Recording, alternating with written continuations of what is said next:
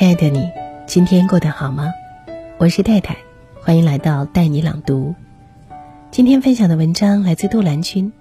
人生实苦，要和甜的人在一起。有句话讲：跟着蜜蜂就能找到花朵，跟着苍蝇就能找到厕所。话糙理不糙，选择与什么样的人在一起，往往就会遇见什么样的人生。与消耗你的人交往，天空是灰色的；整天萦绕在耳边的是唉声叹气、抱怨不休，越发变得颓废、悲观。和乐观的人在一起，会被他的趣味、热情所感染，心情变得阳光开朗，在平凡的生活中感受各种美好。在老家，邻居住着一对老夫妻，七十余岁，身体呢却依然的十分硬朗。有一回跟这位老奶奶聊天，便好奇的向她请教保养身体的秘诀。奶奶便笑着讲了一个故事，她说她从前性子急，常常犯错误，比如有事要外出，却忘了炉灶上还煲着汤，回到家之后汤煮坏了，锅也煮漏了。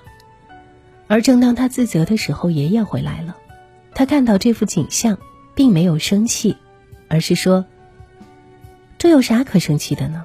没有着火，也没有受伤，粥煮糊了，咱俩正好出去吃大餐，顺便还能逛逛超市买个新锅，挺好挺好。我早就想换个锅了。奶奶总结道：“身体健康的秘诀，除了常常运动，就是跟爷爷在一起。因为这些多年相处下来，从性格沉稳随和的爷爷身上学到了。”生活中很多的糟心事，换种角度看，心情就豁然开朗了。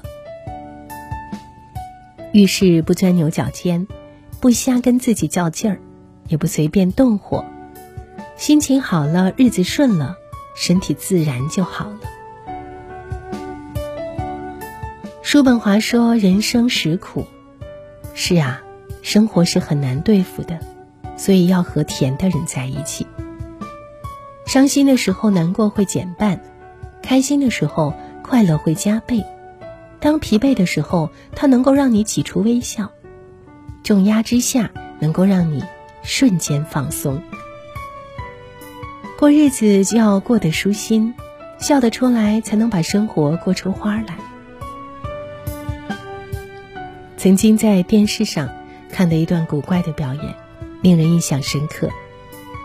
在该节目当中，其他人都是比拼才艺，而这位大叔上台的时候，只背了一个非常神秘的铁盒子。观众和评委都一脸的茫然。随后，只见大叔按下自己后背上铁盒的开关，这时候一堆孔雀翎展开在他的后背，他非常笨拙的在舞台上走来走去，跳起了孔雀舞。所有人都看得一头雾水，但是又觉得莫名的好笑。他的表演结束之后，评委问他：“这个舞蹈的灵感从哪里来的？”他擦了擦头上的汗，略有结巴地说：“一年前，妻子的腿脚不幸受伤，只能待在床上，哪也去不了。妻子自那之后，心情经常很压抑，没怎么笑过。由于自己平时爱鼓捣机械组装，于是自己就做了一个机器，穿上给妻子跳舞，逗她开心。”不料效果非常好，太太的精神状态变得一天比一天好，笑容也多了起来。